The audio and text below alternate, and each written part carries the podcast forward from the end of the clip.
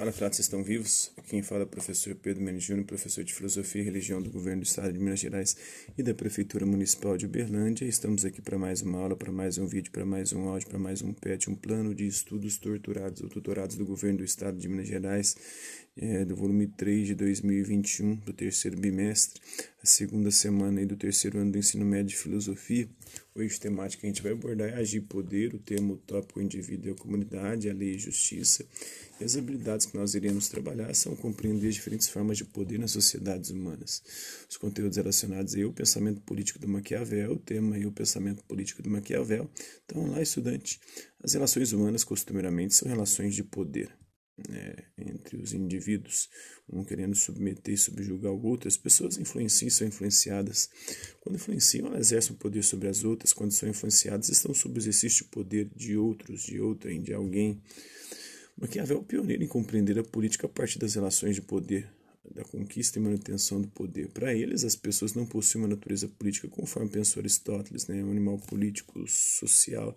Né? Aristóteles tinha dito que o ser humano é um animal político, ou seja, um animal que vive em sociedade, um animal social que estabelece relações de poder e essas relações de poder, de alguma maneira, buscam é, desenvolver o indivíduo né? e produzir o bem da cidade e o bem individual.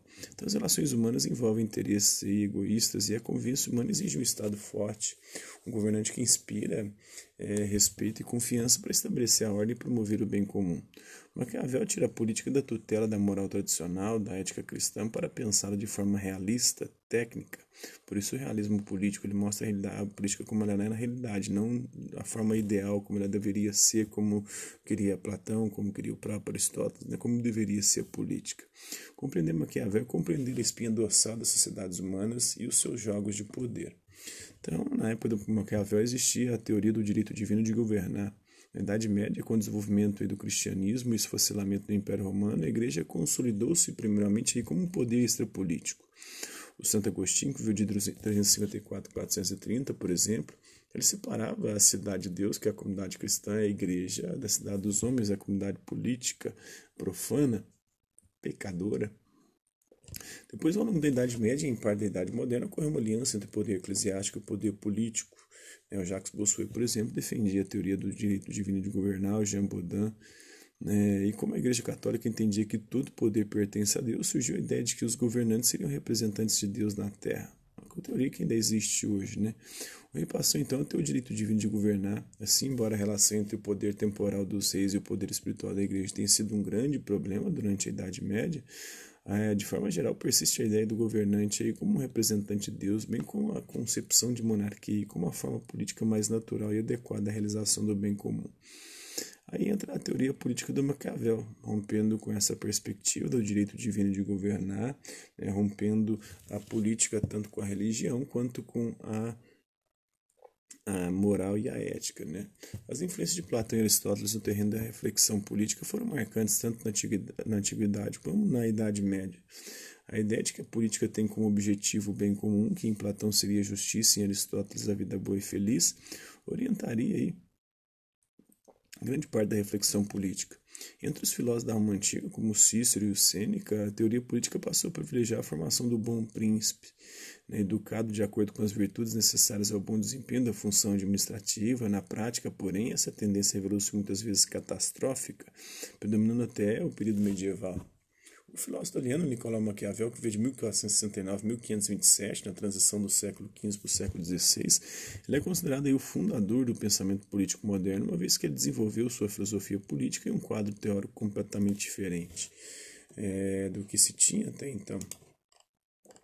É, como vimos no pensamento antigo, a política estava relacionada com a ética, e na Idade Média essa ideia permaneceu, é, a crescida dos valores e da moral cristã.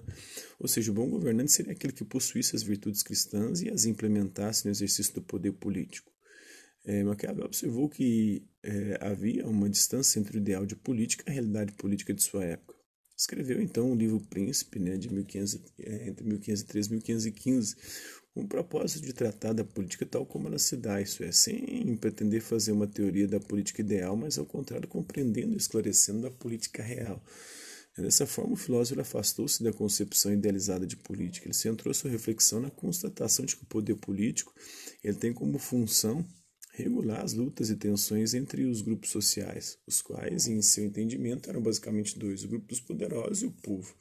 Essas lutas e tensões existiriam sempre, de tal forma que seria ilusão buscar um bem comum para todos. Mas se a política não tem como objetivo o bem comum, qual seria então seu objetivo? Acaba respondendo, né? a política tem como objetivo a manutenção, né? a conquista e a manutenção do poder do Estado.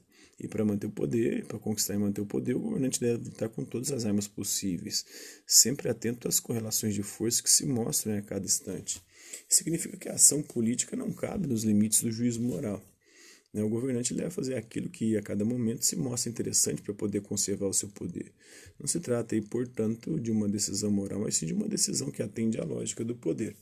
Para Maquiavel, as nação políticas são, não são os princípios morais e éticos que contam, nem religiosos, mas os resultados, é, que é a conquista e a manutenção do poder. É por isso que, segundo ele, os fins justificam os meios, ou seja, para conquistar e manter o poder vale tudo, matar, mentir, roubar, enganar.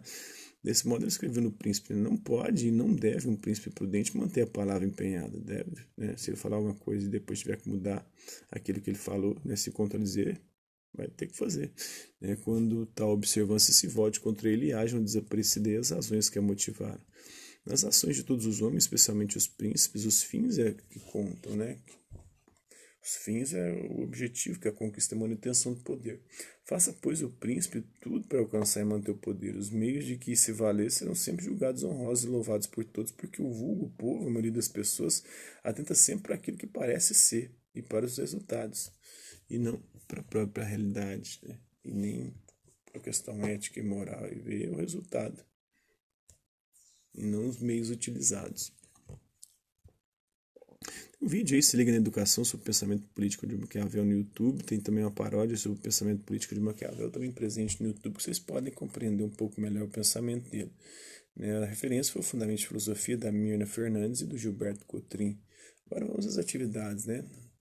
Deus texto seguir, o texto 1. Todos concordam que é muito louvável um príncipe respeitar a sua palavra e viver com integridade, sem astúcias nem embuches. Contudo, a experiência do nosso tempo mostra-nos que se tornaram grandes príncipes que não ligaram mostra que se tornaram grandes príncipes pessoas, príncipes que não ligaram muita importância à fé dada e que souberam cativar pela manhã o espírito dos homens e no fim ultrapassar aqueles que se basearam na lealdade. Então, ele fala uma coisa de manhã, de tarde ele fala outro e contraria, né? os próprios súditos aí.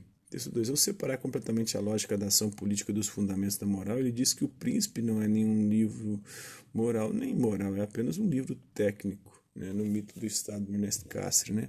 Então, a ética cristã medieval, as atitudes, na ética cristã medieval, as atitudes dos governantes, os estados estão todos subordinados a uma lei né, superior e transcendente, a lei divina.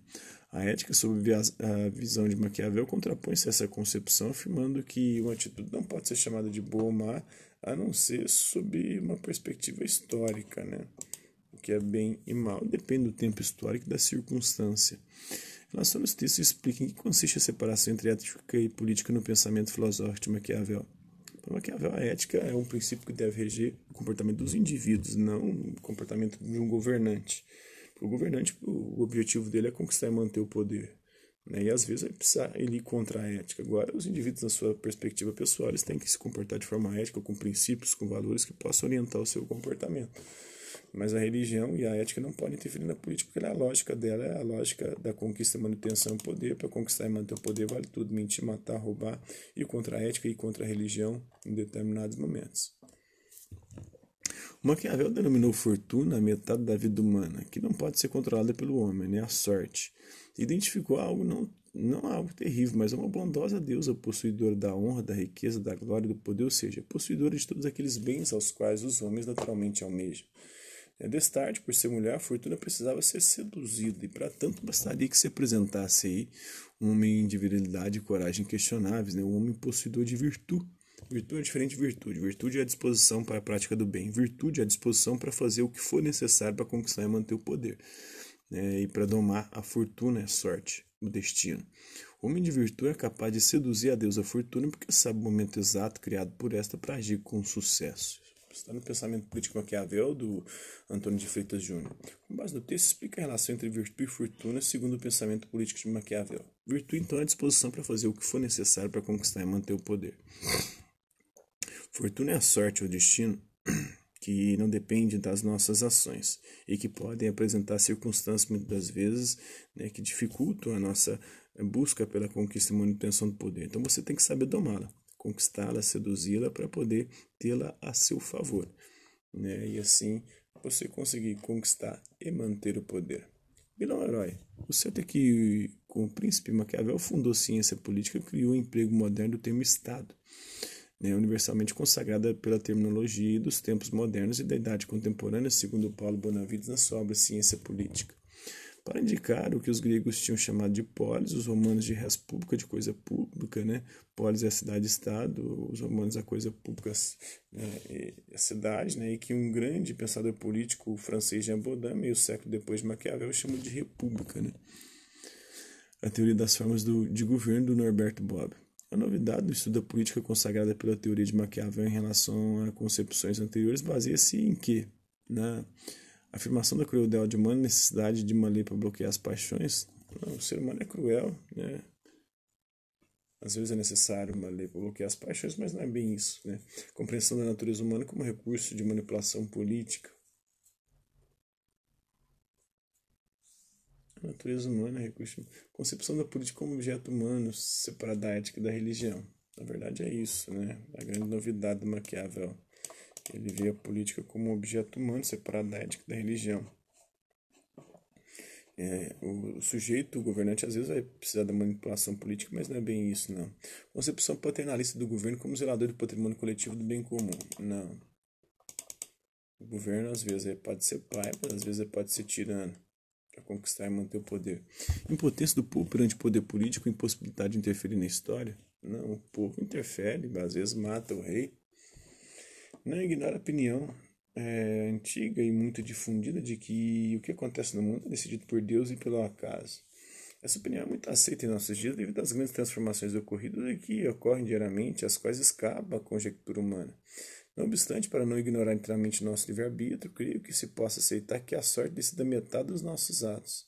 Então, a fortuna, né, a sorte, o destino, decide metade das coisas que acontecem na nossa vida.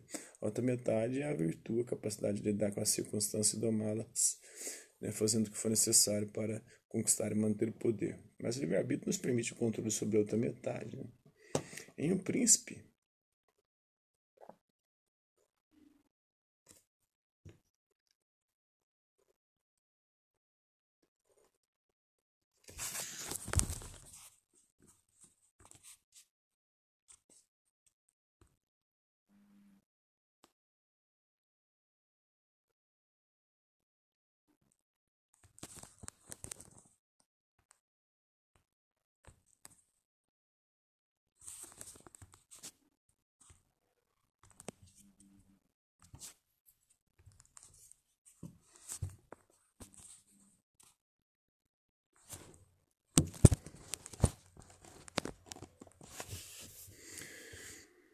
Então, em O Príncipe, Maquiavel refletiu sobre o exercício do poder no seu tempo. No trecho citado, o autor demonstrou o vínculo entre o seu pensamento político e o humanismo renascentista, o que? Né? O humanismo renascentista colocou o ser humano como centro, né, buscando inspiração nos gregos e romanos, fazendo renascer a cultura greco-romana. Valorizar a interferência divina nos acontecimentos definidores do seu tempo? Não. Rejeitar a intervenção do acaso nos processos políticos? O acaso tem, tem é, uma certa interferência com a sorte, com a fortuna. Afirmar a confiança na razão autônoma como fundamento da ação humana. Né? A razão é um fundamento para a ação humana e, e isso é a crença aí do humanismo renascentista. Romper com a tradição que valorizava o passado como fonte de aprendizagem não, ele foi inspirado no, no passado, né, nos, nos antigos, para poder perceber que todos os governantes que conquistavam mantinham poder eram aqueles que não tinham ética e seguiam princípios religiosos algum. E definia a ação política com base na unidade entre fé e razão. Não. A religião vai ficar meio que de lado aí nessa perspectiva maquiavélica. Então é isso aí, espero que vocês tenham gostado do vídeo, compreendido o conteúdo que possa ajudá-los aí na confecção do seu pet. Hasta la vista, babies, e até a próxima.